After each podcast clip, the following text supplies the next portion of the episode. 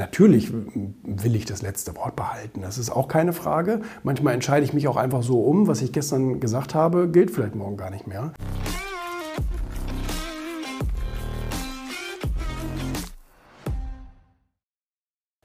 Frag mich letztens einer, Julian, wie wird man eigentlich ein guter Chef?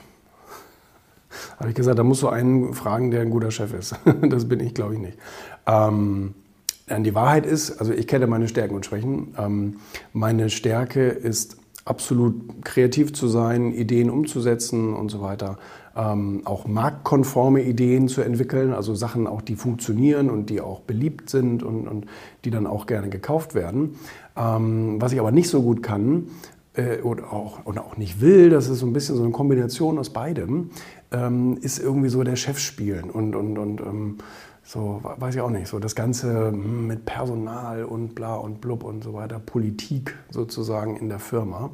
Ähm, Deswegen bin ich tatsächlich auch gar nicht Unternehmer geworden. Also ich bin nicht Unternehmer geworden, um andere Leute rumzukommandieren oder irgend sowas. Eigentlich will ich meine Ruhe haben und mein Ding machen.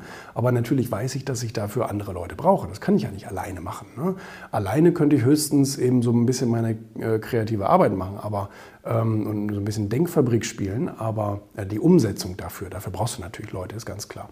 Ähm, also da habe ich aber früh erkannt, okay, das muss ich möglichst irgendwie so ein bisschen A in andere Hände geben, jemand, der sich darum kümmert, um das Personalwesen und B, ähm, versuche ich eben auch so ein bisschen durch Kontext zu führen. Also, dass ich sozusagen eigentlich für die, ähm, für die tägliche Arbeitsroutine gar nicht so entscheidend bin, ähm, indem der Mitarbeiter möglichst viel und schnell lernt, wie das Produkt funktioniert, warum das so ist und ähm, was passiert, wenn wir das nicht so machen und all solche Sachen, damit der selber dann eben auch Entscheidungen treffen kann und sagen kann, nee, das müssen wir so machen, weil sonst funktioniert das ja nicht, sonst werden wir der Idee nicht gerecht.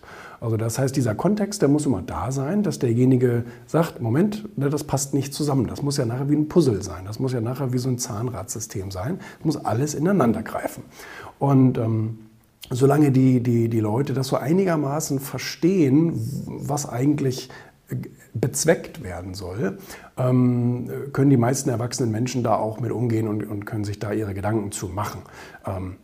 Natürlich will ich das letzte Wort behalten, das ist auch keine Frage. Manchmal entscheide ich mich auch einfach so um, was ich gestern gesagt habe, gilt vielleicht morgen gar nicht mehr. Ähm, entweder weil sich die Welt verändert hat oder weil ich mich verändert habe, das ist dann halt so. Ähm, und auch davor darf man natürlich keine Scheu haben. Ne? Also man darf sich natürlich auch nicht irgendwie sozusagen von seinem Unternehmen unterdrücken lassen oder so, weil man sagt, na gut, jetzt habe ich das so gesagt, jetzt muss ich ja dieser Linie treu bleiben. Das ist nicht der Fall. Ähm, äh, das hat man im Gegenteil, das hat man bei ganz vielen Unternehmen gesehen, die geglaubt haben, hey, wir sind Weltmarktführer und ab morgen leider nicht mehr, weil du glaubst, du musst deiner Linie treu bleiben. Das stimmt auch nicht. Nee, aber jedenfalls, ähm, da, da muss man einfach wissen, was ist man für ein Typ so und ähm, wo kann ich meine Stärken ausspielen etc. Ne?